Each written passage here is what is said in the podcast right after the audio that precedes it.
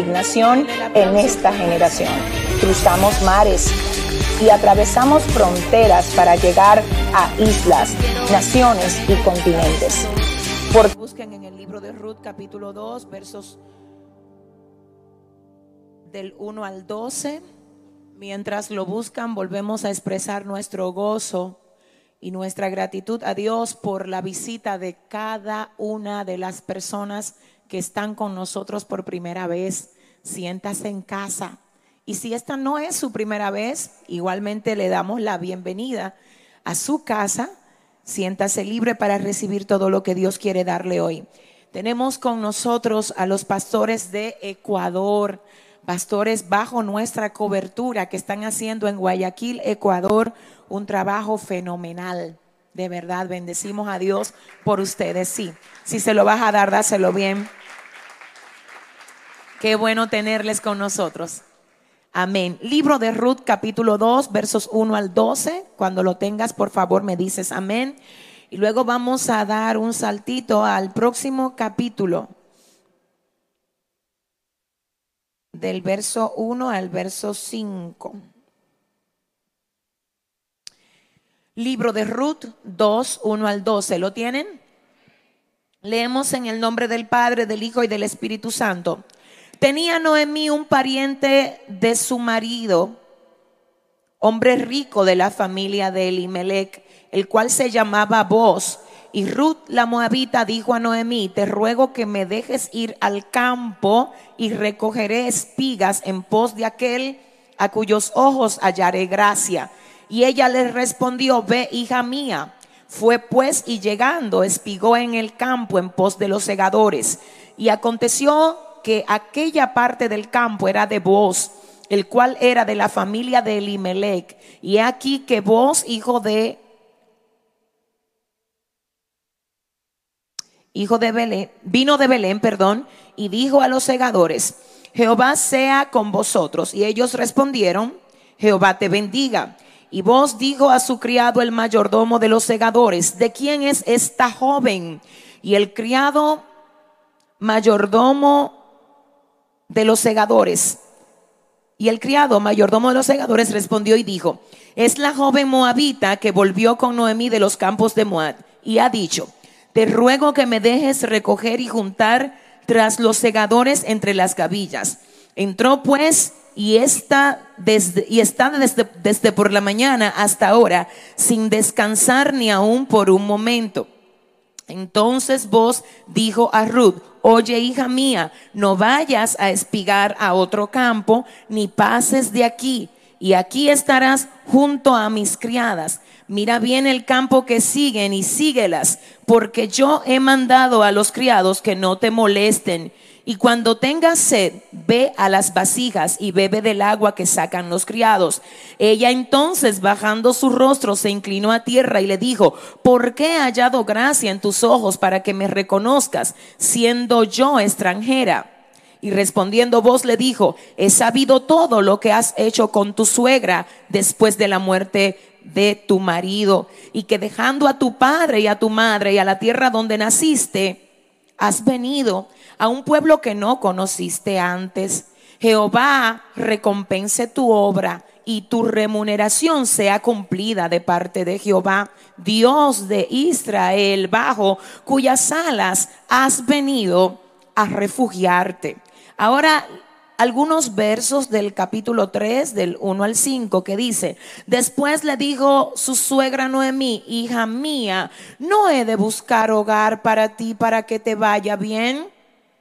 ¿No es vos nuestro pariente en cuyas criadas tú has estado?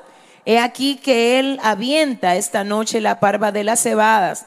Te lavarás pues y te ungirás y vistiéndote tus vestidos irás a la era, mas no te darás a conocer al varón hasta que él haya acabado de comer y de beber. Y cuando él se acueste, notarás el lugar donde se acuesta e irás y descubrirás sus pies. Y te acostarás allí y él te dirá lo que hayas de hacer. Y ella respondió, haré todo lo que tú me mandes. Padre mío, yo te doy toda la gloria a ti en esta mañana. Señor, mira, yo me siento muy agradecida de poder hoy tener esta gran oportunidad. Pero Dios, al junto de mi agradecimiento, también te expreso mi dependencia absoluta de ti para que aquí hoy tu presencia se manifieste, edificando el corazón de todo el que escuche esta palabra.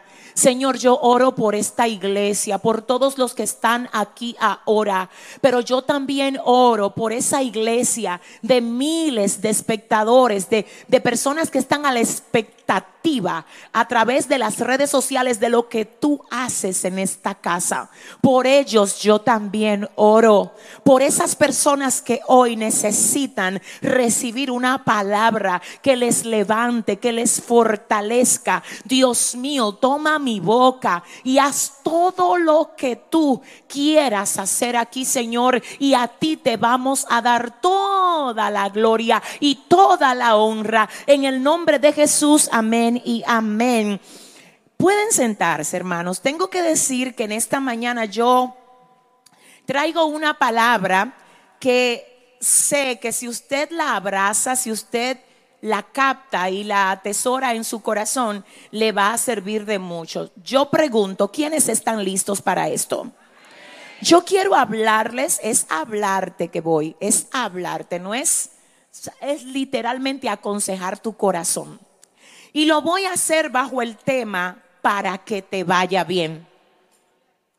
Yo quiero mostrarte por la palabra algunas cosas que el Señor puso en mi corazón para que la comparta contigo acerca de lo que tú debes de hacer para que te vaya bien. Entonces dímele a alguien ahora, para que te vaya bien, escucha y atesora lo que Dios te quiere decir. Quiero decirles a todos ustedes que definitivamente, definitivamente, la historia de Ruth la Moabita es increíble. Oiga porque, escuche esto, recuerden, quiero que usted oiga esto, que Noemí era nacida en Belén, Noemí tiene una familia en el principio y su familia, según el libro de Ruth capítulo 1, estaba compuesta por dos hijos, su esposo y ella. Que resulta que en el momento que llegó la crisis a Belén, esta familia no soportó lo que estaba pasando la ciudad, lo que estaba atravesando la nación y decide mudarse se mudaron a una nación llamada Moab. Oiga, a un pueblo llamado Moab. En ocasiones anteriores yo he dicho que el término Belén se traduce como la casa del pan, pero Moab se traduce como la tina de basura. Se termina el pan en la casa del pan, oiga bien, que es Belén, y eso hace que la familia de Noemí, dígase Elimelech, el esposo, Malón y Kelión, los hijos, se fueran a mudar a Moab. Fíjense cómo, no habiendo pan en la casa del pan, esta familia sale. Yo decía por ahí en días pasados que no hay una cosa que pruebe más el compromiso de alguien en un lugar que cuando las cosas se ponen mal. Porque si usted es solo de lo que se queda en un lugar cuando todo está bien, tengo que decirle que ahí no hay compromiso. Amén. Porque realmente se necesita más personas que estén a la brecha firmes, de pie, listos para echar el pleito cuando todo se descompone. No hace falta hacer mucha cosa para llamar a la gente a participar de algo que está muy bien.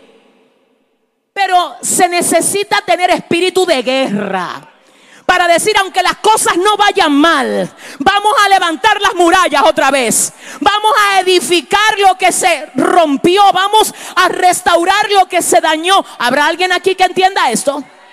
Por eso la gente abandona trabajos por eso la gente abandona relaciones. Por eso incluso hay algunos que abandonan su familia. No te vayas de un sitio si no es Dios que te saca. No te muevas si no es Dios que te saca. Sí sé que hay momentos que es Dios que te mueve. Cuando es Dios que te mueve, Él, Dios te va a respaldar donde sea que te lleve. Pero si no es Dios que te saca, dile al que te queda al lado, no te muevas. Porque las cosas se pusieron mal. De hecho, déjeme decirle algo. Oiga bien, yo he visto, yo he visto a Dios hacer que algo que se descompone, cuando alguien dice, dependo de ti para reconstruirlo, aquello que en un tiempo era, luego de que se reconstruye, se vuelve más fuerte, se vuelve más sólido, se vuelve más consistente que lo que era cuando nada lo había golpeado. Tú quieres saber qué tan fuerte es una relación, mira la cantidad de crisis que han atravesado juntos. No sé, no sé, no sé. ¿Por qué que cuando todo está bien, tú estás bonito, qué lindo eres, ay yo te amo, tú eres mi mejor amigo? Déjame ver cómo esto realmente resiste. Un levantamiento, una calumnia, una temporada ciclónica. ¿Alguien está entendiendo esto? Dile al que te queda al lado, no corras. Dile, resiste. Señores, la familia de Noemí se fue porque porque no había pan en la casa del pan. Entonces una cosa es que no haya pan en la casa del pan y otra cosa es que el panadero, aleluya, aleluya, aleluya, se quedó ahí. Porque ok que se termine el pan, pero si yo tengo al panadero, no importa que se termine el pan. ¿Alguien está entendiendo? Sí se terminó, pero aquel que tiene control de los hornos se quedó ahí. Y a veces Dios va a frenar algo para probarte a ti. Para probar tus verdaderos motivos. No sé con quién estoy hablando. De hecho, hay gente que solo le sirve a Dios por lo que Dios le da a ellos. Y a veces Dios va a poner en pausa lo que te da para probar tu verdadero motivo por el que tú le buscas. Si le vas a dar un aplauso a Dios, dáselo bien. Aleluya. Por eso es que hay cristianos en la iglesia que para Dios tenerlo aquí siempre tiene que dar tan, estar dándole caramelitos. Pero hay otro que dice, mira, sin caramelo, sin zapato, sin dinero para pagar la renta, aunque todo parezca cerrado, aunque el diablo se me levante, yo no tengo a dónde ir, moriré peleando, pero moriré aquí. ¿Alguien está entendiendo esto?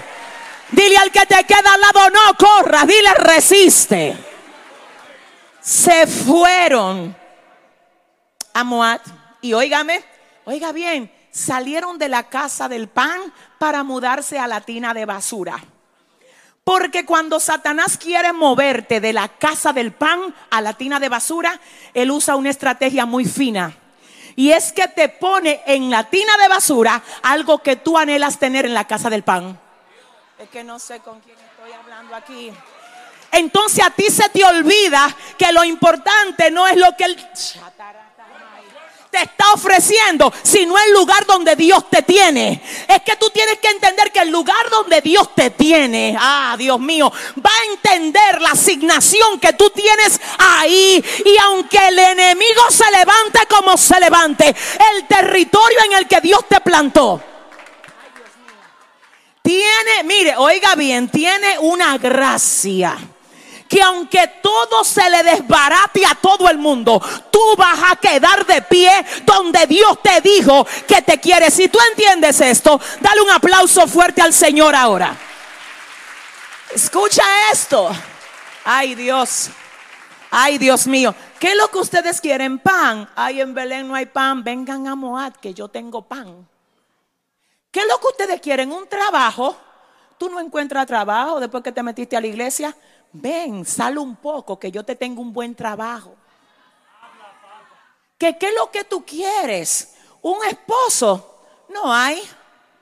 En la iglesia no aparece. ¿Qué es lo que tú quieres? ¿Una sierva? No, tampoco, no aparecen. Mira, mira a Moab. Ok, yo sé que tú estás en Belén, pero mira por la ventana a ver lo que se mueve en Moab. Si Dios te tiene en Belén, cierra la ventana que mira a Moab. Porque el enemigo, escucha lo que pasa con Satanás. Aunque él vea que tú estás en Belén, si te tiene los ojos puestos en Moab. Yo no sé con quién estoy hablando aquí. Porque hay gente que están todavía en Belén. Pero se concentran en lo que está en Moab y no están entendiendo lo que Dios quiere hacer con ellos aquí. Dile al que te queda al lado, enfócate. Dile a alguien, enfócate. Enfócate. Y te voy a decir una cosa. Si tu vista está en un lado, tus pensamientos también van a estar allá. Y a veces tu cuerpo está en un lugar, y yo no sé si usted sabe que a veces, por usted estar pensando en otra cosa, usted le están hablando de una cosa y usted dice, ajá, sí, usted está ahí.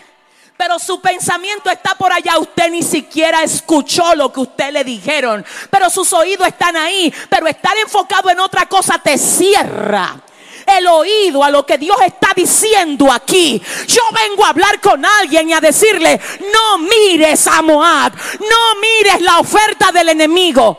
¿Sabes por qué el enemigo te está mostrando lo que tiene Moab? Porque él está preocupado por lo que sabe que Dios tiene para ti en Belén. Yo no sé con quién. Yo no sé con quién. ¿Sabes por qué hay gente que el diablo ha invertido todo lo que tiene para dañarle el nombre?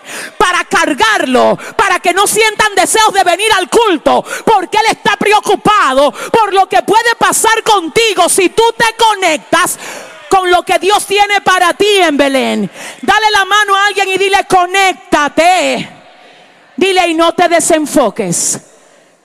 Llegaron a Moab y yo decía en días pasados que a mí de verdad me aterra ver lo que pasó ahí. Lo primero que sucede cuando ellos llegan a Moab es que muere Elimelech. El nombre de Elimelech se traduce como Jehová es Dios. Pero la manifestación de Dios no se quiso dar en la tina de basura. Así es que como Jehová es Dios, el primero que muere de esa familia es Elimelech. Luego muere Malón y Kelión. Malón significa enfermo, Kelión significa lánguido. Cuando ellos estaban en Belén, lo enfermo podía ser sustentado en la casa del pan. Porque yo sé que hay disfuncionabilidad en tu casa. Pero mientras tú estés en Belén, Dios va a sustentar eso y va a traer sanidad a tu casa. Pero ¿cómo yo me mudo con un enfermo allá en el mundo? Dios se va a morir. Porque es que lo enfermo aquí Dios lo sana. Pero si yo digo estoy enfermo, me voy al mundo, allá no es que allá te mueres. Allá el diablo termina de matarte. Dile al que te queda al lado, no cojas para Moab. Dile, quédate en Belén, no importa lo que pase. ¿Habrá alguien que entienda esto? Se muere el hijo primero cuyo nombre se traduce como enfermo. Y el otro muere cuyo nombre se, traduce como lánguido. Y esta mujer que fue a buscar pan, el pan le salió caro. Ay, cuando el pan que el diablo te da te sale caro. Yo sé que hay por lo menos cuatro que me entiendan aquí. Que en un tiempo tuvieron hambre de algo. El enemigo identificó tu hambre, te ofreció pan, tú lo cogiste y el pan te salió caro. Porque, verdad, tú tenías deseo de entrar en algo así. Entraste, pero ahora, después que te ves con el resultado que eso produjo, tú dices, wow. Qué pan que me salió caro. Era mejor que yo esperara en Belén.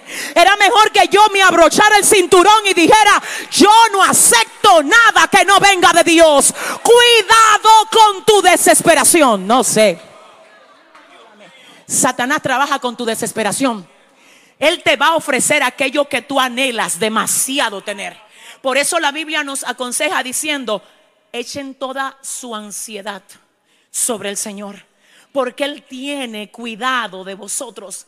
Señores, Noemí en Moab se quedó sin hijos y sin esposo, pero la gracia de Dios siempre le queda un hilito.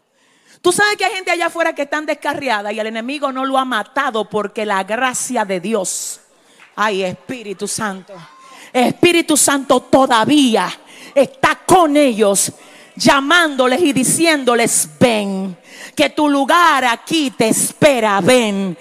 Y esto más o menos fue lo que se manifestó en la vida de Noemí, porque a pesar de ella haber perdido a su esposo y a sus dos hijos, a ella le quedaron dos nueras. Sin embargo, entre las dos nueras, una le queda temporalmente y la otra le queda permanentemente. Las dos dicen, yo quiero estar contigo. Pero ¿qué pasa cuando Noemí emprende la marcha rumbo a Belén? Porque no importa de qué el enemigo te haya despojado, siempre Dios te dará la oportunidad de volver a Belén. No importa cómo tú le hayas fallado a Dios y vengo a hablar con alguien aquí. Hoy Dios te dice, te llamo. Hoy otra vez te convoco para que te sacudas del piso, para que te levantes y para que vuelvas a ocupar tu lugar en... ¿A dónde? La Biblia dice que aquella mujer volvió a su ciudad de donde nunca debió haber salido y estas dos mujeres le siguen el, el paso pero en el camino, Orfa se devuelve. Y quiero que usted sepa que el nombre de Orfa se traduce como la que da la espalda. Porque hay gente que comienzan contigo, pero en el camino te van a dar la espalda. No es el problema, no eres tú, amor mío. No te ofendas que el problema no eres tú. El problema es que la, la esencia de ellos es dar la espalda. Ellos no son fieles ni a ellos mismos. No te confundas, tú no eres el problema. El problema es que ellos nunca terminan lo que comienzan porque son de los que a todo le dan la espalda. Escucha esto, pero la Biblia dice que Noemi se quedó con una de las dos nueras y su nombre fue Ruth. El nombre de Ruth se traduce como la compañera fiel. Wow, ¿cuántas compañeras fieles hay aquí? ¿Cuántos compañeros fieles hay aquí? Ruth se traduce como la compañera fiel y oiga, quiero que usted oiga, esta muchacha, atención aquí porque yo quiero que usted vea hacia dónde Dios lo va a guiar hoy. Esta muchacha deja todo lo que es el sentimentalismo para unirse al diseño de Dios para ella. Uno de los enemigos más peligrosos que nosotros podemos tener es el sentimentalismo, que nos quiere atar a gente incorrecta, que tú sabes que te tiene que desconectar de ellos, pero te duele, porque que lo quiero, porque que me hace falta. Hoy viene Dios aquí a romper toda ligadura almática y todo lo que te tiene atado para que tú no avances a lo que Él te quiere llevar. Dile al que te queda al lado, hoy Dios te liberta, díselo. Díselo, dile, te liberta de toda alma, atadura almática. Escucha esto. Ruth dijo, espérate, yo nunca había salido de la tina de basura. Aquí fue que yo me crié. Aquí yo saltaba la cuerda y jugaba aro con mis amiguitas. Aquí yo fui al maternal, fui a la escuela, fui a la universidad, pero de aquí yo me voy. Porque es que Moab no tiene lo que yo necesito para desarrollar el diseño que Dios me dio. Yo sé que mi carne quiere Moab, pero mi espíritu clama por Belén. Yo sé, aleluya, que hay cosas que mi carne me está diciendo que la haga, pero yo voy a obedecer a Dios y no le voy a dar gusto a mi carne con quien yo vine a hablar aquí hoy. Ah, Dios mío, ayúdame tú no vas a poder ser lo que tú eras antes juntamente con lo que Dios quiere que tú seas ahora. Tú vas a tener que decidir qué es lo que tú vas a hacer. Porque tú no vas a poder hacer ese, esa fusión. Porque no combina, el aceite y el agua no se mezclan. Tú puedes licuarlo si tú quieres. Y ni va a ser aceite ni va a ser agua porque no se mezclan. Entonces dile al que te queda al lado, no te mezcles. Dile, sal de Moab. Dile, conéctate con lo que Dios quiere hacer contigo. En Belén, si le vas a dar un aplauso al Señor, dáselo bien. Ay, Dios mío.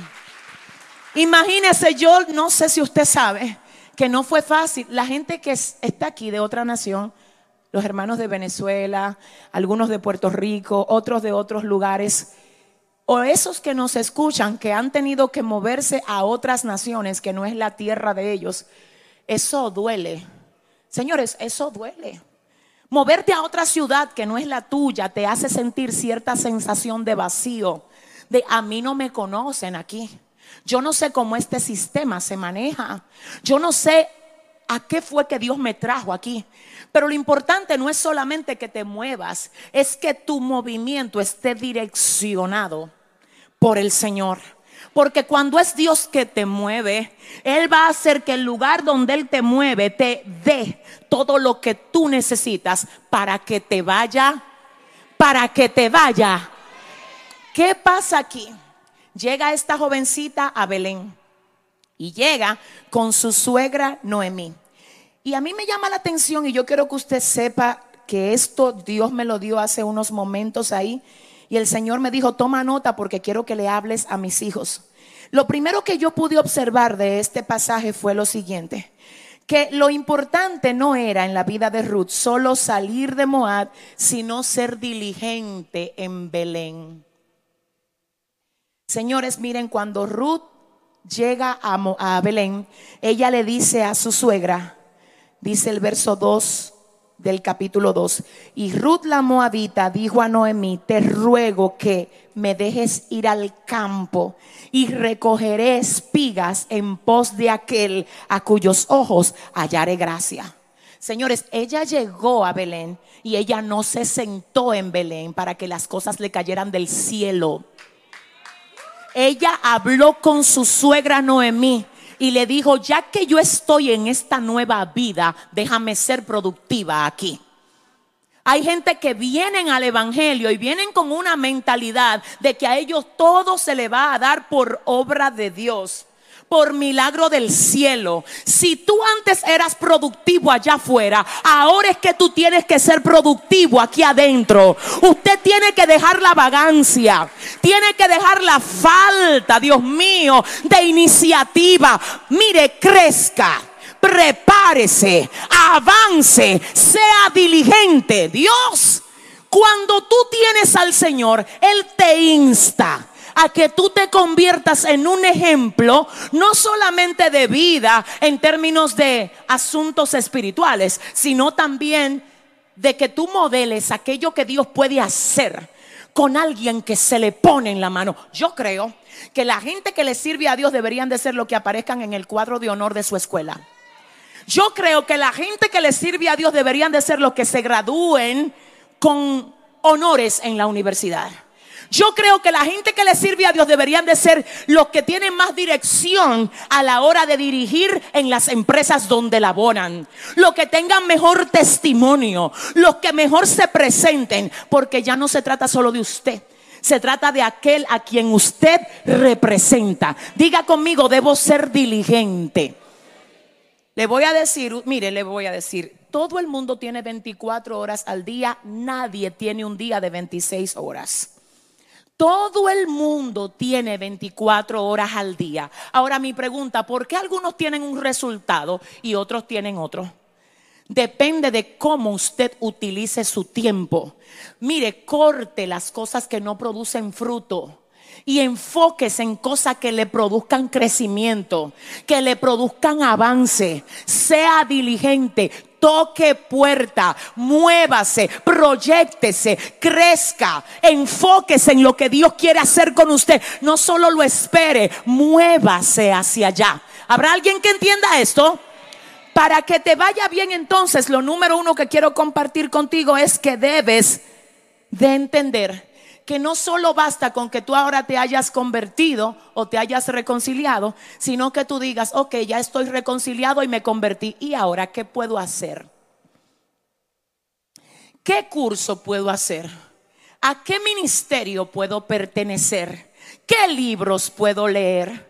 ¿Cómo aprendo un hábito bueno para reemplazarlo por el hábito malo que yo tenía? No es que me convertí, ya estoy aquí, no, es que me convertí, me baseo de lo malo y me lleno de lo bueno. No es que me convertí, ahora yo espero que todo, no, no, no, ahora yo me convertí y entiendo que el Señor va conmigo donde yo me mueva y Él va a hacer prosperar las cosas que yo haga. ¿Habrá alguien aquí que entienda esto? Diga conmigo, debo ser diligente. Sea de los primeros que siempre quieren ayudar a la gente que lo necesita. No solamente quiere ayudar a aquellos que representen una ventaja para ti. Noemí, oiga bien, yo sé que estaba admirada con la actitud de su nuera. Cuando ella le dice, mira, yo no conozco a nadie aquí, pero me voy a poner de pie. Este no es el escenario ideal para mí, pero yo voy a ir detrás de lo que aquí hace falta. Porque es que tenemos que sacarnos de la cabeza de que todo tiene que estar fluyendo a mi favor para que yo pueda hacer lo que Dios me dijo. No, lo que Dios te dijo, se va a ver que fue Dios que te lo dijo. Porque aún en el medio del ojo del huracán, tú vas a poder avanzar rumbo a lo que Dios te dijo. Señores, yo nunca he tenido un escenario ideal para hacer nada. Cuando, miren, nada, cuando Dios me dijo, comiénzame la iglesia en Plaza Central. Señores, ni siquiera con qué pagar la renta teníamos. Señores, no teníamos con qué pagar los 45 mil pesos que había que pagar en Plaza Central. Pero Dios me dijo, tú comienza que yo termino. Tú avanza que yo te patrocino. Yesenia, sé diligente. De Plaza Central tuvimos que mudarnos a Faraday. Luego allá cuando se llenó la iglesia, Dios me dijo, ahora te quiero en la Sarasota. Para pagar esta renta solamente Dios sabe las oraciones, los ayunos y todo lo que tenemos que hacer. Pero nunca Dios nos ha faltado. Porque Dios nunca te va a dejar solo en algo que Él te haya mandado a hacer. ¿Alguien está aquí? ¿Para qué usted cree que Dios llevó a Ruth a Belén? ¿Para que se sentara? No, para que fuera como diligente. Número dos, la diligencia debe de ser guiada. No es de que, que yo voy a hacer cosas a lo loco. Oiga lo que pasó aquí. Dice la palabra que Ruth la Moabita le dijo a Noemí, te ruego que me dejes ir al campo y recogeré espiga en pos de aquel a cuyos ojos hallaré gracia. Y dice la parte B, y ella le respondió, Noemí le respondió, vete, hija mía. Usted no puede estar dando golpes al aire. Hay gente que me va a decir a mí, yo soy muy diligente, yo siempre estoy haciendo algo, no es hacer algo, es hacer lo correcto. Porque es verdad, hay gente que son muy activistas, siempre están en una actividad, pero no están en la actividad correcta se ponen a vender cosas sin tener gracia para vender y pierden todo el dinero. Dije que nadie sabe que yo estoy hablando con él aquí. Y después que pierdes todo y se te queda toda la mercancía, tú dices, ay, se metió el diablo. No, tú te pusiste a dar golpes al aire. Dios no te dijo, ponte a vender cosas a lo loco para que tú estés en algo. No se trata de eso. Se trata de saber hacia dónde me muevo. Porque ser diligente es accionar, pero la acción debe de ser guiada con un propósito. Alguien en una ocasión, miren, le voy a decir esto. Cuando yo hice mi maestría en alta gerencia, yo recuerdo que uno de los profesores me dijo a mí, se abrió una vacante. Y la vacante es en el banco de reservas. Yo te veo a ti ahí haciendo gerencia.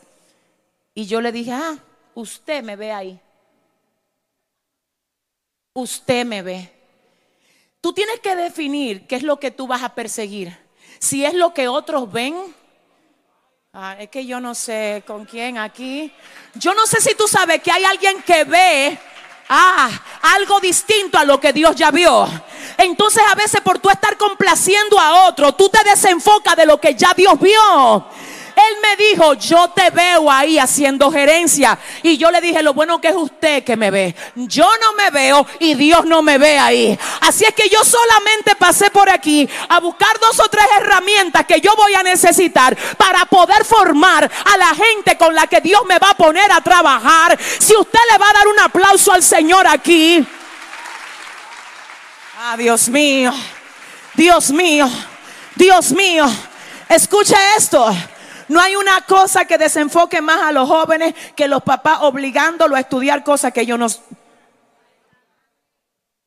No es que yo te veo a ti siendo médico. Conocí a un joven que el papá siempre le decía, te veo siendo médico. Y quiero que seas médico. Y es médico que quiero que sea. El joven fue a la universidad, se graduó de medicina y el día de la graduación fue donde el papá y le dijo, mira tu diploma. Ahora yo voy a perseguir lo que yo quiero perseguir.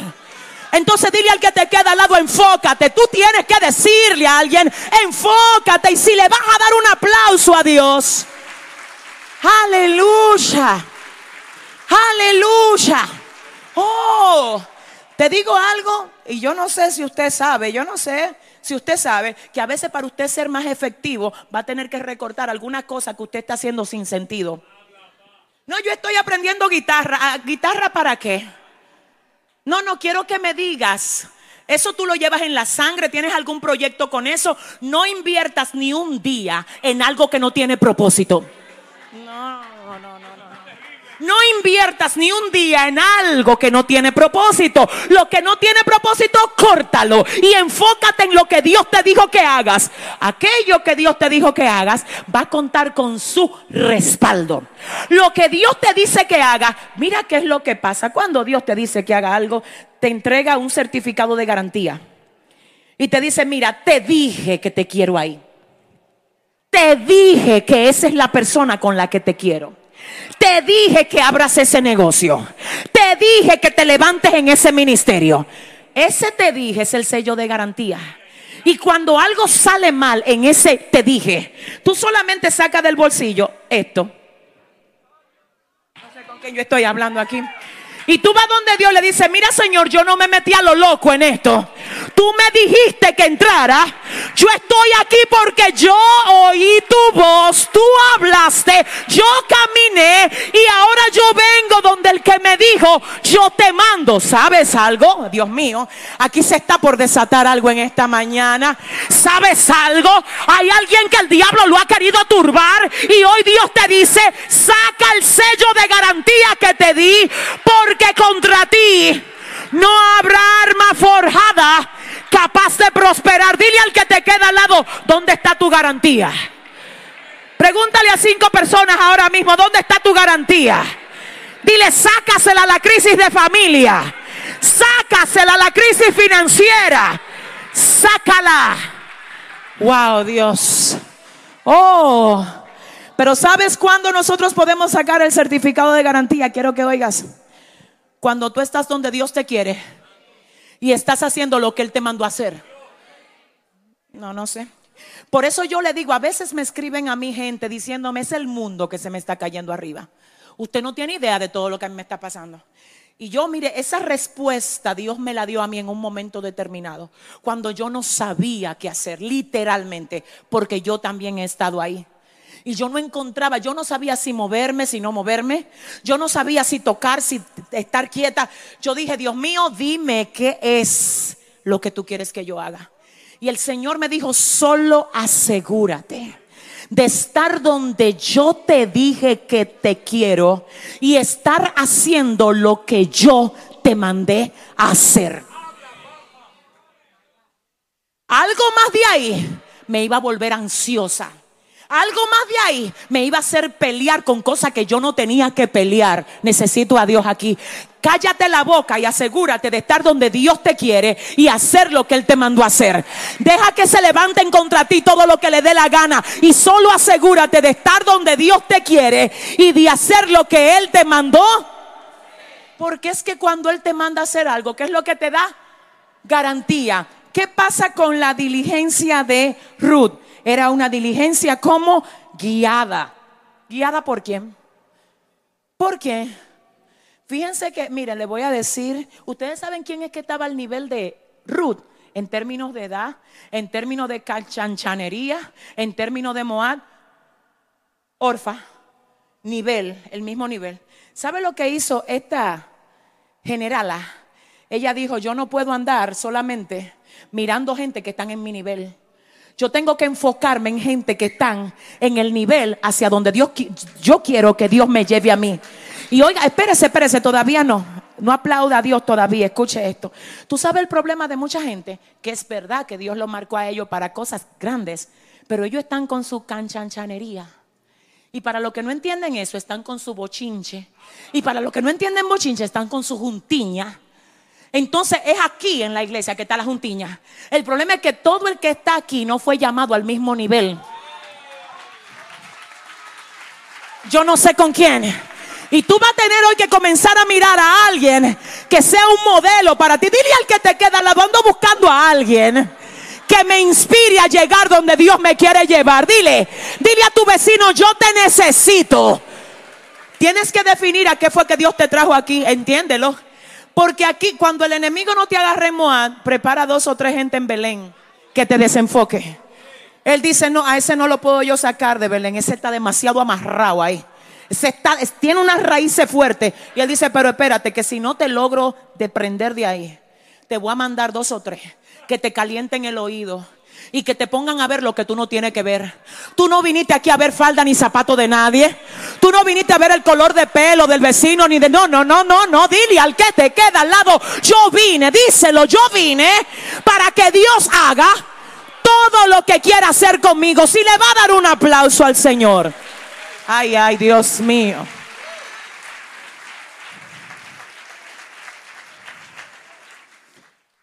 A veces nosotros, por lo menos en mi caso, yo he visto jóvenes que yo misma digo, ¿y por qué que ese joven es así? Casi nunca lo vemos en los canes. Señores, yo no estoy, los jóvenes míos saben que los amo, pero debe de haber un tiempo para todo. Está muy bueno lo de los espaguetis, la piscina y el parque mirador, pero debe de haber un tiempo donde tú me convoques a mí, a, mira, al arsenal, a buscar armas, a cargarnos de las armas de nuestra milicia, que no son carnales, sino poderosas en Dios para la destrucción de fortaleza. Te voy a decir, si tú nada más tienes amigos que te están invitando de que a beber café, a ver película, a andar calle arriba y calle abajo, dile a tu vecino, hay problema. Dile, vamos a tener que reenfocarnos. ¿Y alguien entiende esto? Ella se fue con quién, señores? Con Noemí. Llegó a Belén y dijo, tengo que ser diligente. Pero su diligencia era como guiada. ¿Guiada por quién? Guiada por su suegra. Y oiga algo, punto número tres. Donde hay dirección no es necesaria la manipulación. No sé con quién estoy hablando aquí. Donde no hay, óigame bien, donde no hay dirección, la gente siente que son ellos que tienen que hacer que las cosas pasen. Porque es que tú te estás moviendo solo, sin certificado, sin certificado. Alguien el otro día me decía, ¿por qué tú vives en República Dominicana? ¿Y por qué tú no te vas a los Estados Unidos a levantar una iglesia? Y yo, no, porque a mí no me han dado certificado de allá. El certificado lo tengo yo aquí, en Santo Domingo, República Dominicana. Aquí. Por eso todos los diablos que se levantan en contra de este ministerio tienen que caer por tierra. Porque estamos certificados. Estamos sacata la llama. Estamos certificados. Estamos certificados. ¿Habrá alguien que entienda esto? Siéntese un momentito y óigame. Aleluya. Aleluya tengo que decir que nunca me ha dado miedo ninguno de los levantamientos del enemigo. ¿Sabe por qué? Porque yo sé que estoy donde Dios me quiere. Y estoy haciendo. Wow, se lo aprendieron. Dele un aplauso. Dele un aplauso. Aleluya. Aleluya. El otro día, el otro día llegué a un lugar y literalmente, oiga, quiero que usted sepa que, mire Señor, el mundo espiritual es real. Yo llegué a un lugar y era específicamente a la casa de mi hermana. Y cuando yo me quedé cuidando la baby nuestra, mi sobrina, en esos días ella estaba eh, pequeña y yo estaba ahí como que fui a visitar a mi hermana y me quedé con el walkie-talkie. era como un monitor de bebé que tenía en la cuna una parte del monitor y yo tenía la otra parte. En ese momento mi hermana sale, yo me quedo sola en una casa muy grande allá en Long Island. Y cuando estoy en la cocina preparándome algo de desayuno, veo por la pantalla que da con conexión a la cuna de mi sobrina que pasa una sombra negra. Y yo dije, hmm. me quedo mirando el monitor otra vez y veo otra vez la sombra negra que pasa y yo tengo el radio aquí, que literalmente transmite todo el sonido desde allá y oigo por el radio sin haber nadie en la habitación una voz que en inglés dice, ya llegó esta a perturbarnos. Sato ¿Tú te crees que la guerra que te están haciendo a ti es de gratis? Lo que pasa es que donde quiera que tú te metes, el diablo se perturba. Es que yo no sé con quién estoy hablando aquí.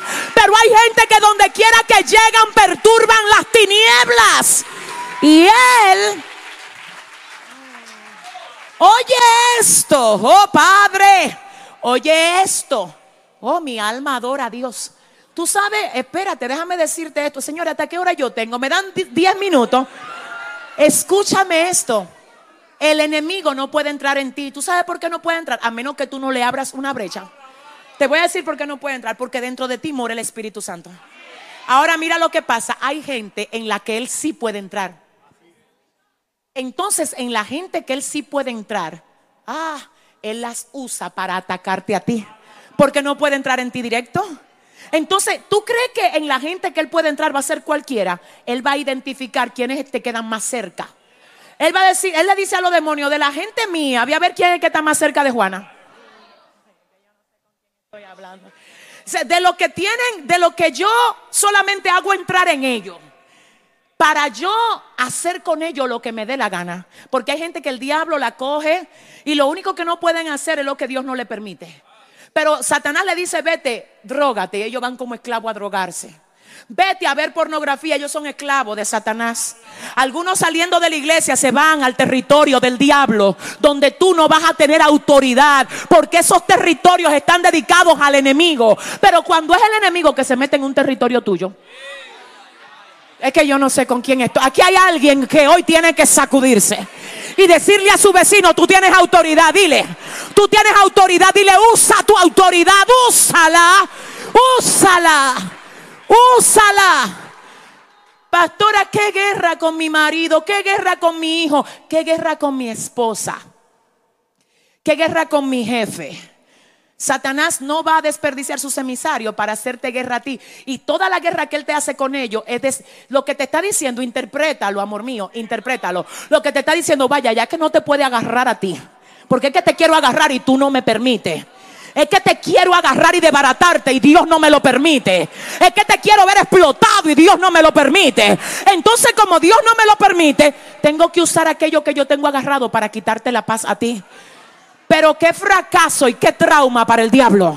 Cuando todo el que él tiene agarrado, por más que brinque, salte y patalee, a ti no te quita la paz, a ti no te roba la comunión, a ti no te desenfoca. Si le vas a dar un aplauso a Dios, Wow, Dios mío.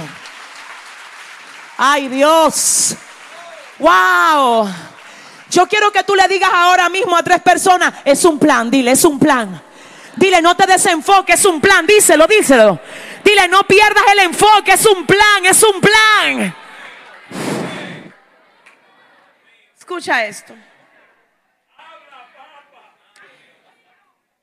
Llegó esta a perturbarnos. Oye eso, llegó esta a perturbarnos. Yo subí arriba con la autoridad de Dios, agarré mi muchachita, la ungí, ungí la habitación y la casa completa. En esos días ahí pasaron cosas tremendas. Y yo dije, mira, en el nombre del Señor, mira, Dios mío, ayúdame, mi alma adora. Donde quiera que tú pasas, deja la huella. Donde quiera que tú pasas, ármale un lío a las tinieblas. Predícale al que está cautivo. Desármale un plan. Al que está adicto, háblale, dile que el Hijo del Hombre liberta. Al que está atado con espíritu de lesbianismo y de homosexualidad, háblale del diseño de Dios para él. Ármale un lío al enemigo donde quiera que Dios te lleve, porque la autoridad de Dios se mueve contigo. ¿Alguien lo sabe? Yo dije, la autoridad de Dios se mueve contigo. Ahora, el territorio donde a ti te asignan. Por eso es que tú tienes que tener cuidado. Escúchame, amor mío. Te voy a decir, hay gente que cometieron errores atrás. Pero tú sabes cómo tú puedes reivindicar ese error, trayéndole a Dios ese error. Porque Él de ese error va a sacar un testimonio. Pero te voy a hablar no solamente a ti, amor mío, le voy a hablar a aquellos que ahora mismo están a punto de tomar una decisión. Escucha qué es lo que pasa, amor es que el territorio donde Dios te pone, no solamente hablo de territorio físico, aquellos con los que Dios te une. Ay, Dios mío. El lugar donde Dios te lleva, la posición que Dios te da. No pelees por liderazgo, deja que Dios te lo dé. No pelees por cosas, aleluya. Deja que Dios te la entregue. Porque mira qué es lo que pasa cuando es Dios que abre una puerta. Ah, no importa quién quiera cerrarla. El que la abrió se va a encargar de mantenerla abierta. Pero cuando eres tú que abres tú solo la puerta, tú vas a tener que coger mucha lucha para mantenerla abierta. Yo no sé con quién es, ¿me están entendiendo? Entonces, oye lo que yo he aprendido. Escúchame. Yo he aprendido que el territorio donde Dios te pone, los diablos que están ahí te tienen que respetar. No es solamente de que, tú tienes el sello de garantía, es que tú es por rango y tú eres un asignado. Entonces a ti quizás con placa física tú no te puedas identificar, pero por si tú no lo sabías, amor. Por si tú no lo sabías, tú tienes una placa en el mundo espiritual que cuando los demonios la ven de lejos dice, ay, ahí viene uno que le entregaron autoridad en este territorio. Por eso tú sabes que tú puedes llegar a tu casa y decirle, Señor, mira, yo le unjo la ropa a mis hijos, porque tú me diste autoridad en este territorio. Señor, yo le unjo la ropa a mi cónyuge, yo unjo la cocina, unjo la nevera para que no haya falta de pan en mi casa. Yo me unjo porque tú me diste autoridad, dígalo, sobre mi territorio. Dale un aplauso fuerte al Señor. Oh, donde hay dirección Diga conmigo, donde hay dirección, no es necesaria la manipulación. ¿Ustedes saben dónde llegó Ruth a tomar espigas? Al campo de voz. Ella no llegó a Belén y que, y oye Noemí, aquí que estamos en confianza. Tú no conoces un tigre por ahí. Ya que tú y yo estamos entrando en confianza, tú ve, dime si hay alguien que quede vivo. De... No. Ella dijo, déjame yo enfocarme en lo que tengo que enfocarme. Y Dios conoce mi necesidad. Escúchame, escúchame, escúchame. Mientras tú esperas en Dios por lo que Él dijo que va a traer, enfócate en algo que te quede contigo. Abraza ese algo y dale todo el valor que tú le puedas dar a lo que te queda. Ruth no tenía marido, pero le quedaba su suegra. Y ella dijo, yo no tengo marido, pero lo que me queda, que la suegra lo voy a cuidar, lo voy a alimentar. Dime, ¿qué tú puedes estar alimentando hoy que estás descuidando por estar pensando en lo que te hace falta? Hay gente que por estar esperando de que lo que va a llegar, que descuidan lo que tienen ahora. Dice el Señor, si tú le das todo el valor a lo que tú tienes ahora, mi alma adora a Dios. ¿Qué es lo que te queda, mi amor? No descuides lo que tienes en la mano por estar pensando en lo que no ha llegado. Dale tanto valor a lo que te queda que cuando llegue lo que va a llegar, diga, pero esta no es cualquier cosa. Mira lo único que le quedó en un tiempo. Mira cómo lo llevó a otro nivel. Cualquiera quiere estar con una mujer así. Cualquiera quiere estar con un hombre así. Si usted entiende esto, déle un aplauso al Señor.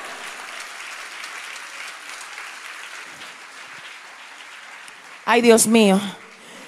Ella sale a recoger espigas y llega al campo de quién? ¿Tú sabes por qué? Porque por Jehová son ordenados los pasos del hombre. Wow. Y él aprueba su camino. Cuando tú estás en el lugar correcto, se te pegan las cosas correctas. No había voz en Moab. Los voz están en Belén. No salga para allá, para Moab, para la tina de basura, de que busque un hombre, porque allá todo lo que pasa es que se muere lo que tú sacas de Belén.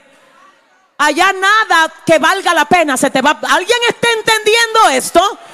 ¿Y qué pasó con esto? El Señor la direccionó sin ella tener que manipular nada. Número cuatro, la obediencia, wow, Dios mío, a la dirección traerá distinción. ¿Qué significa eso? Ella comienza, llega al campo y se enfoca en trabajar sin nadie que la aplauda. Dice, wow, qué bien tú estás trabajando. Por allá dando lo mejor de ella. Sin esperar reconocimientos, dando lo mejor de ella. Pero ella sin esperar reconocimiento, su trabajo la distinguió. Cuando llega a vos y dice, ¿quién es esa muchacha? Ay Dios. Ella no mandó mensaje por WhatsApp y que, hola, yo soy nueva aquí en Belén, si en algún momento tú te sientes solo, ya tú... Dile a tu vecina, pero ¿y qué es lo que a ti te pasa? Dele un aplauso fuerte al Señor.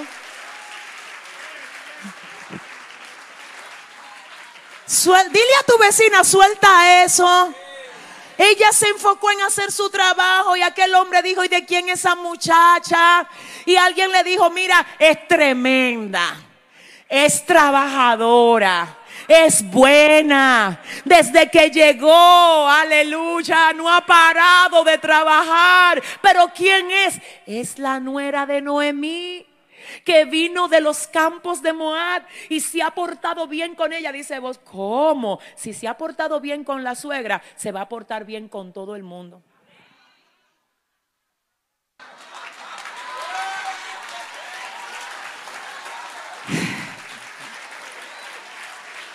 Le digo algo. Usted sabe algo, escúcheme, usted quiere identificar un falsante, le voy a dar un tip ahora. Usted quiere saber quiénes son los falsantes. Busque la gente que solamente trata bien a lo que ellos le conviene tratar bien. Pero cuando usted ve a alguien tratando bien hasta el que barre el frente de ahí, es bueno. Cuando usted ve a alguien haciéndole favores a otro que no se supone que te lo devuelvan porque no tienen cómo, es bueno. Pero la gente falsante solamente trata bien a lo que ellos le conviene tratar bien para ganar puntos, para, para, ganar aplauso, para dile a tu vecino, suelta eso. Y si usted quiere, dele un aplauso fuerte al Señor. Aleluya. Aleluya. Aleluya, diga conmigo el esfuerzo. Siempre será reconocido. Y sabe algo, mire, oiga esto. Vos le dice a Ruth, he sabido todo lo que has hecho con tu suegra lo que hiciste después de la muerte de tu marido y dejaste a tu padre y a tu madre y a la tierra de donde naciste y has venido a un pueblo que no conociste antes. Wow, Ruth. Ay, Dios mío, cuánta gente que dice, nadie reconoce ni sabe lo que yo he tenido. Dice el Señor, mi amor, mira, por si tú no lo sabías, yo lo veo, pero no es solamente que yo lo veo, le traigo una noticia, iglesia. Siempre hay alguien que te está mirando. Aunque no te lo comunique, a alguien tú le estás haciendo de ejemplo, aunque esa persona no te lo diga. Hoy desde lo más profundo de mi corazón, yo le pido a alguien que oye esta palabra, no dejes de hacer lo bien que estás haciendo, porque Dios te dice, viene recompensa, viene recompensa, viene recompensa, viene recompensa. Yo he visto, Ruth, vi todo lo que hiciste, yo lo vi. Y este es el punto número 5. El esfuerzo y el sacrificio siempre serán reconocidos. Punto número 6. Ayúdame Dios. Cuando te ocupas en servir de respuesta, Dios usará a alguien para hacer la respuesta tuya.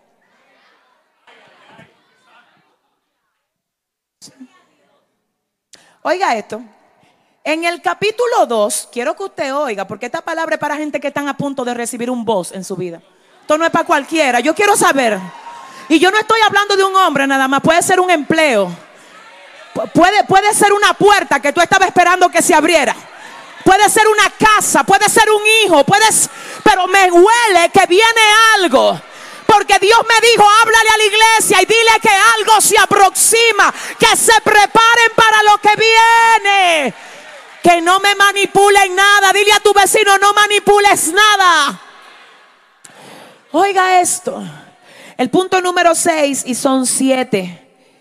Oiga, cuando te ocupas en servir de respuesta, Dios usará a alguien para ser la respuesta tuya. Quiero que usted oiga, solo oiga de dónde salió esta idea. El ah, capítulo 2, verso 2, en la parte A dice, y Ruth la Moabita dijo a Noemí, te ruego que me dejes ir al campo para yo recoger espigas en pos de aquel a cuyos ojos hallare gracia. Lo que Ruth dijo aquí, déjame salir a buscarte comida para que tú te alimentes. Ruth dijo, yo no quiero que tú me pases hambre, Noemí. Yo tengo que cuidarte. Así es que como yo soy la que tengo que cuidarte, déjame ir a buscarte comida. Ella ahí se estaba convirtiendo en la respuesta de lo que Noemí necesitaba. Pero en el capítulo 3, verso 1, dice Noemí a Ruth, después le dijo, Noemí, oiga, hija mía, y yo no he de buscarte lugar para ti, para ti y para tu familia, para que te vaya bien. Oiga exactamente lo que le dice Noemi, hija mía, no he de buscarte yo un hogar para ti. Pero ¿qué pasa? En el 2 dice Ruth, déjame buscarte comida. En el 3 dice Noemí, déjame buscarte familia. Eh, si usted va a aplaudir aquí, Dios mío, Dios mío. Óyeme, ella primero se ocupa, pero la que necesitaba era ella, sí, pero ella no se enfocó en su necesidad. Ella se enfocó en, lo que ella podía hacer por otros. Tú quieres la bendición rápido tuyo, desenfócate de ti y enfócate en otro. No, no, no, no sé si me entendieron. Desenfócate en lo que tú necesitas y ponte a pensar en qué tú puedes hacer para ser de bendición a otros. Ruth dice en el capítulo 2, voy a buscarte comida. Noemí aparece en el 3 y dice, voy a buscarte familia. Tú me serviste a mí y ahora yo, dejándome usar de Dios, te voy a conectar a ti con lo que tú tienes que ser conectada. Escuche esto, esto está tremendo. Escúcheme bien, siento a Dios aquí. La razón por la que mucha gente no le ha llegado su bendición no es porque la bendición no está lista. Tu bendición está lista. El que no está listo eres tú. Porque hasta que tú tengas esa mentalidad egoísta, que todo es tú, tú, tú, tú no vas a poder administrar bien la grandeza que Dios te va a poner en la mano.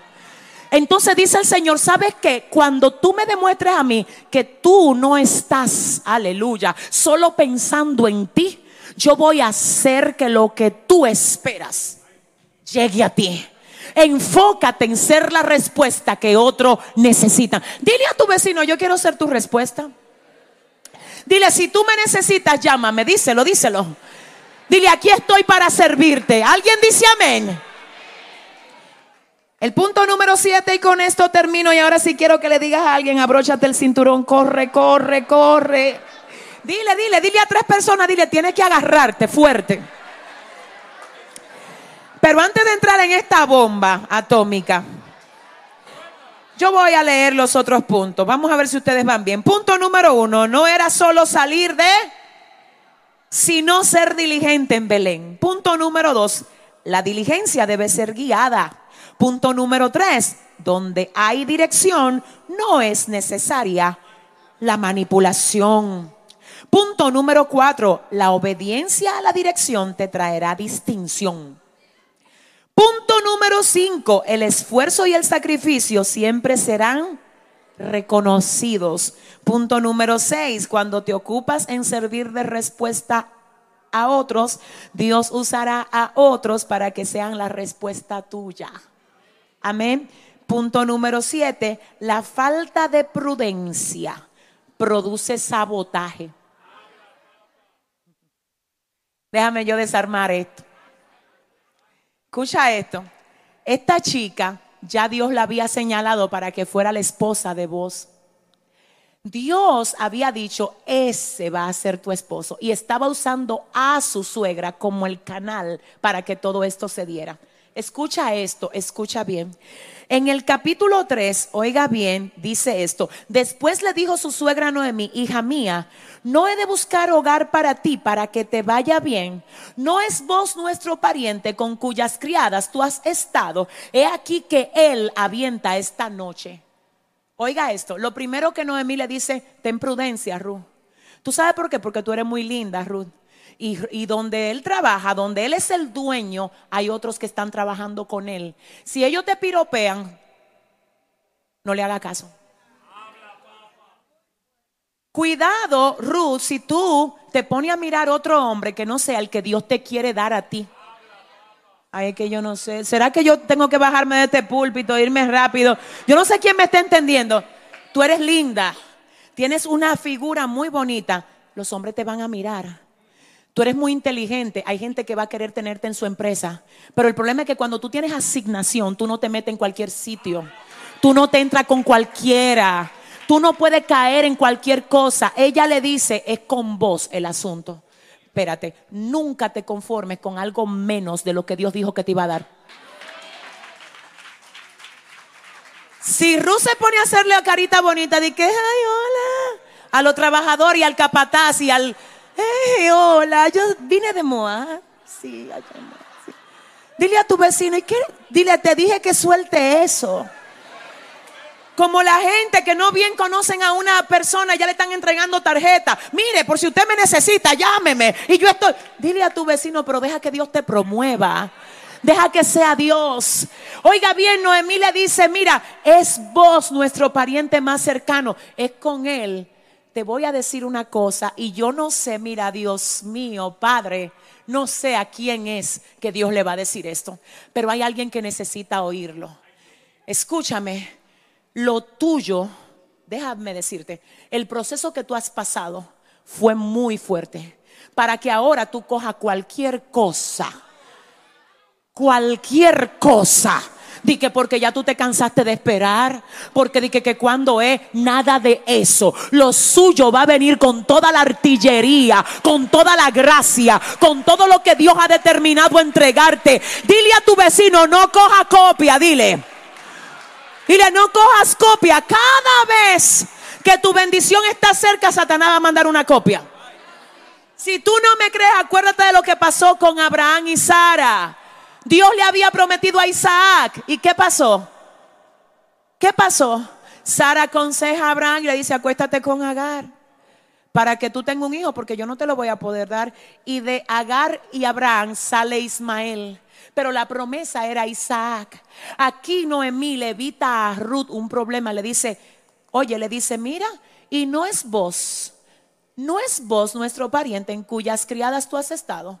Él puede redimirte. Es vos, no es Juan, no es el que tiene el pelo para el lado, no es el que tiene los bíceps. Dile a tu vecino, es vos. No es el que combina la chaqueta con el pantalón. No, no, no. La puede combinar mejor de ahí, pero no es él.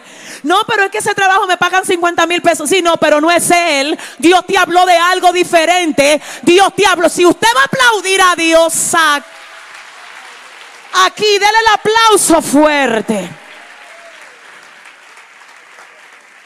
Oh Dios. Sí, sí, porque a veces esta copa está limpia. Imagínense que yo tuviera esta copa vacía, la copa está perfectamente limpia.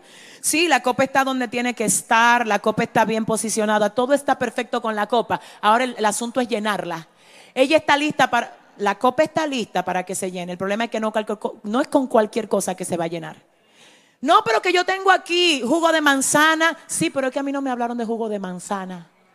No, pero ahora yo traje jugo de uva, que tampoco no me hablaron de jugo de uva. ¿Y qué fue lo que Dios dijo? Dios dijo que lo que va ahí es una batida de lechosa. Entonces yo no quiero ni jugo de manzana, ni jugo de uva, ni agua. Yo quiero batida de lechosa porque eso fue lo que Dios dijo que me iba a dar. No es que las otras gente sean malas, es que no son las correctas para ti. No es que el trabajo sea malo, es que no fue eso lo que Dios me dijo que va a ser. No es, mío, dígale que, al que le queda al lado es vos. Dígale otra vez, es vos. Y Noemí le dice, mira, pero es vos el pariente más cercano. Tú has estado con sus criadas y dice además, he aquí que él avienta esta noche, él avienta esta noche. Y oye lo que tú vas a hacer, te lavarás pues, esto está tremendo. El texto completo implica cuatro cosas que yo me quedé en shock. Yo dije, wow. Noemí le dice, enfócate en el idóneo. Le dice, lávate el rostro. Lávate el rostro antes de tú acercarte a él. Señores, el término en el original hebreo significa borra todo lo que represente al pasado. Cuidado si te acerca a vos con rasgos de tu pasado. Porque tú vienes de un luto. Entonces tú no puedes estar trayendo luto a la fiesta de ahora. Hay gente que la única conversación que tienen para el nuevo voz es hablarle del que se murió, de que león. Entonces vos no quieres saber nada de Kelión porque Kelión ya se murió y está enterrado. Entonces no era lo que tú hacías atrás, es lo que Dios quiere hacer contigo ahora.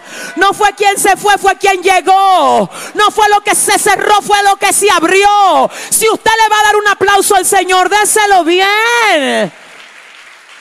Ah, Dios mío, Dios mío, lávate la cara. Ay, borra todo lo que represente a tu pasado bórralo. Dios mío, ayúdame. ¿Sabe algo? Cuando los hijos de Israel salieron de Egipto, estaban de que, ay, la cebolla que comíamos allá y los platos de carne que nos daban. Y el Señor, pero miren el maná cayendo del cielo. Señores, hay gente que tienen tanto problema que aún di que se acuerdan cuando en la discoteca le hacían un círculo. Di que, ellos eran los que daban los pasitos. Pero mejor brinque y salte y dance aquí. Alégrese en el Señor. Olvídese del círculo. Olvídese de los pasitos. Dile al que te queda al lado, enfócate con esto. Dile, es vos, dile, es vos la bendición. Escucha esto. Noemí le dice a Ruth, lávate la cara, mi hija, límpiate de tu pasado. Número dos, ay Dios del cielo, ya me voy. Aleluya, le dice, cámbiate la ropa, amor. Porque la ropa con la que tú trabajas no es la ropa con la que tú vas a ir ahora donde vos. En otra palabra, prepárate para lo que tú quieres que se acerque a ti. En otra palabra, arréglese, hermano y hermana. Pero no solamente físicamente, mire, póngase el traje de lo que Dios dijo que te va a entregar. Ay, Dios mío. ¿Sabe dónde fue la primera iglesia? Una de las primeras iglesias que yo prediqué aquí en Santo Domingo, República Dominicana, fue una donde a mí me invitó un pastor de los guandules. Para la gente que dice que yo nada más predico en naciones, Dile a tu vecino, de Guandule viene ella. Dile, de Guandule para el mundo. De Gualey para el mundo. Señores, de los Guandules me invitó un pastor a predicar a una iglesia que no era iglesia, era una marquesina. Y para más, no era marquesina con losa ni con piso, era marquesina de tierra, donde él guardaba su carrito y ahí puso algunas sillas y él me invitó, prediqué y pregúntenme cuántas personas había ahí. 15 personas. Cuando Él me entrega y me dice, venga, predique, eh, sierva, y yo comienzo a predicar, yo no vi 15 personas ahí. Yo vi 15 mil. Y yo comencé a predicar como si fueran 15 mil. Pero yo nunca pensé, nunca me imaginé que entre los 15 estaba el director de, en ese tiempo, una de las emisoras más influyentes de aquí, que era Radio Revelación. Cuando yo terminé de predicar, él me dijo, venga acá, venga acá, joven. ¿Usted tiene algo grabado que yo pueda poner en la emisora? Porque Dios me habló a través de ese mensaje y yo quiero que eso ruede aquí. Quiero decirle a usted que yo tenía dos CDs de audio y él lo tomó. Y comenzó a rodarlo tanto en la emisora que comenzaron muchísimos pastores a llamarnos para invitarnos. ¿Sabe lo que pasó? Cuando a mí me invitaron a la marquesina sin piso. Yo fui a dar lo mejor de mí. Yo fui a dar lo mejor de mí. Pero ¿sabes por qué? Oye, ¿por qué? Escúchame. Yo no solamente dije, ay no, porque no, no, no. Yo dije, lo que pasa es que Dios a mí me habló de un ministerio de naciones. Dios, no que yo quise, no que yo me enganché, Dios me lo dijo. ¿Y sabes con qué traje yo fui ahí? No fue con el traje de marquesina. Fue con el traje de naciones. Tú puedes estar ahora en el hoyo. Pero Dios te dice, ponte el traje del trono, porque tú no te vas a quedar en el hoyo. Tú puedes estar en la última fila de atrás, pero Dios te dice, ponte la ropa de adelante, porque no te vas a quedar atrás. Y si le vas a dar un aplauso a Dios, ay Dios mío. Dile al que te queda al lado, cámbiate la ropa, cámbiate la ropa, dile. Oh, Tú vas a ser pastor, tú vas a ser predicador, tú vas a ser profeta. Varón, varona, pues comience a comportarse como tal. Déjelo relajo. Ande comporte. Mire la necesidad de la gente, involúcrese, obedezca a sus líderes, sirva de ejemplo, no cuando tú seas, porque en Dios no es que tú vas a hacer, es que ya tú eres. Y solamente se está esperando el momento de que se revele. ¿Qué los retrasa? La imprudencia. La imprudencia. Y Noemí le dice a Ruth, cámbiate la ropa, límpiate la cara, enfócate en el correcto. Y le dice por último, deja que sea el que te hable a ti. Ya sí me voy, agárrenme esto, corran. Que me voy por la puerta de atrás, oiga lo que dice el Señor. Porque ahí hay dos o tres que yo veo que me están esperando para decirme, pastora, yo estoy como desesperado. Yo lo que quiero es que llegue vos rápido. Y si no llega vos, dile al que te queda al lado tranquilo. Me voy a sentar para decir esto. Esto es serio. Noemí le dice a su nuera, deja que él te hable. No le hables tú, deja que él se acerque. Oh, santo. Ruth, no lo inicies tú, porque el que inicia algo es responsable de mantenerlo. Ruth, no lo inicies tú. Ah, Dios mío. Ruth, Él se va a acercar a ti. ¿Sabes algo? Lo que es de Dios para ti, se va a acercar a ti.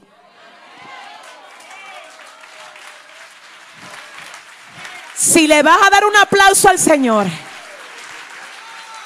lo que es de Dios para ti, se va a acercar a ti. Se va a acercar a ti. Se va a acercar a ti. Él se va a acercar. Escucha algo. Escúchame. Yo quiero los músicos ya aquí arriba. Yo estoy muy preocupada y lo digo de todo corazón. ¿Sabe por qué? Porque a veces yo veo gente que no necesitan, pero bajo ningún criterio, ni manipular nada, ni desesperarse. Solamente necesitan decir, Señor, aquí estoy, tú conoces mi necesidad, en tu tiempo súplela. Pero ellos por estar de ansiosos, se ponen a hacer cosas que dañan lo que Dios quiere hacer con ellos. Escúchame, hay otros también que ellos hacen que el talento que tienen lo lleve a lugares donde su carácter no lo puede sustentar. Ruth estaba, señores, al lado de un multimillonario, de un hombre dueño de tierras, y esa jovencita no dijo nada. Si ella se pone a hablar, ella daña. Si ella se pone a hablar cosas, ella lo daña. Necesito que tú sepas esto en el nombre de Jesús. No dañes lo que Dios está haciendo. Deja que lo que Él tiene para ti se acerque a ti. Dale un aplauso fuerte al Señor. Ponte de pie. Ponte de pie. Aleluya. Y dile ahí mismo a tu vecino, no sabotees la bendición.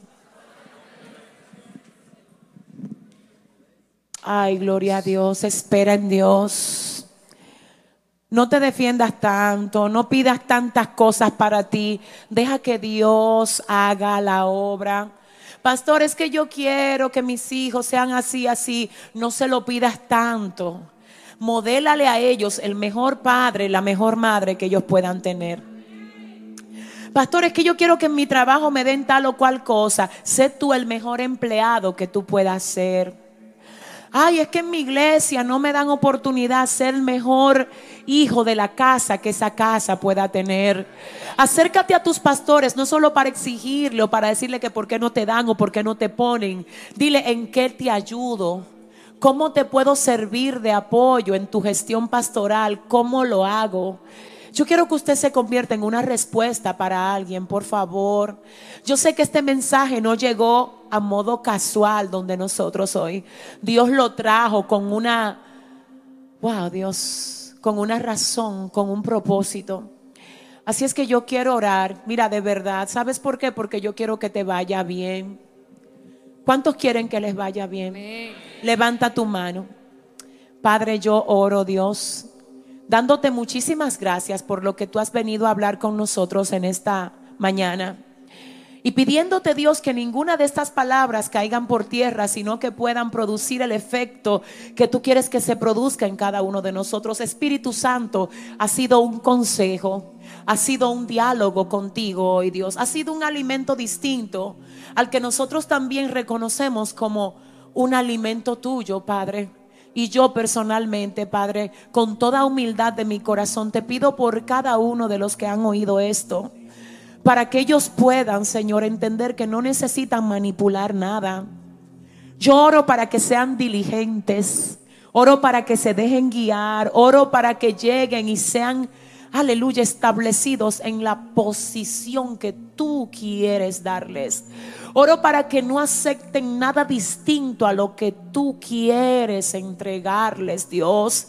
Padre, porque a veces la desesperación nos cega, porque a veces la ansiedad hace que tomemos cosas que parecen buenas y no son.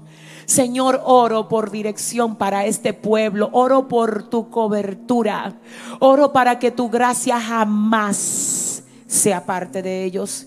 Y oro para que ahora, si alguien está aquí que necesita tener un encuentro contigo, tú permitas que esa persona pase al altar, que venga y se entregue a ti.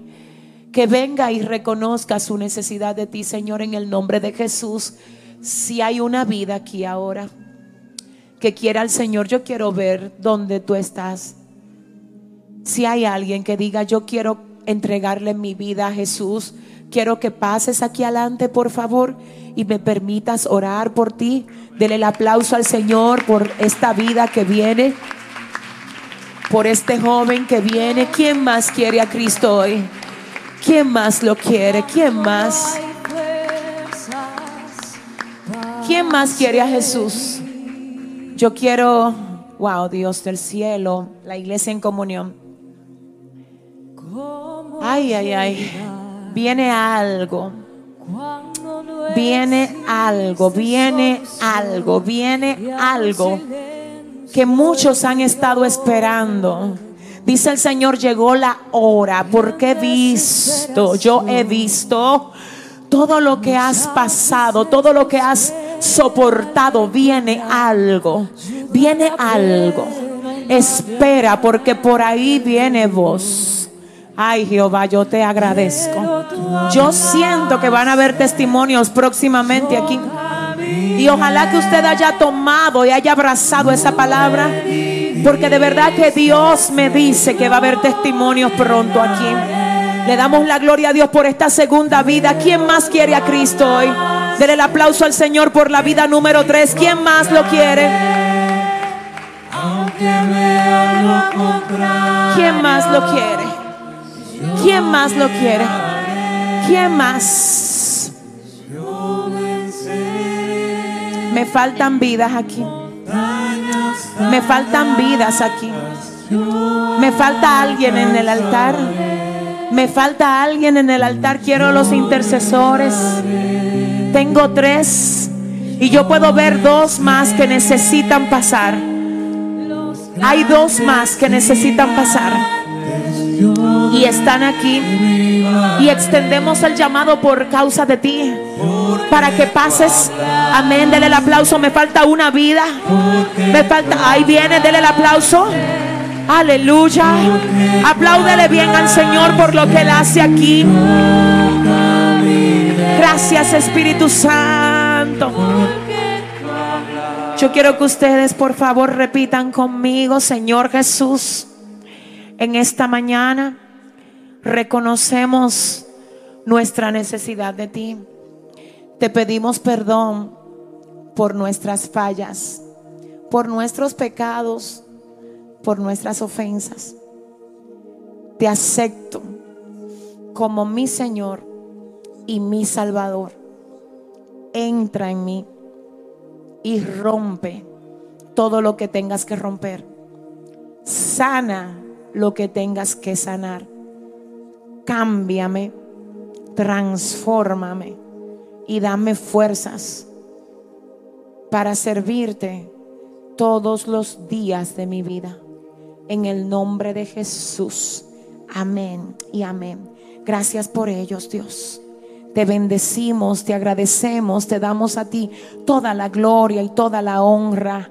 Gracias por este remanente que hoy se une a tu familia, a tu casa, a tu iglesia. Gracias por ellos en el nombre de Jesús. Amén y amén. Pueden seguir la hermana de la bandera para tomar sus nombres. Iglesia, apláudele a Dios por esta victoria. Que te suscribas para que así te llegue nuestro contenido cada vez que subamos algo nuevo. Bendiciones, eres bienvenido a nuestro canal de YouTube Yesenia TV.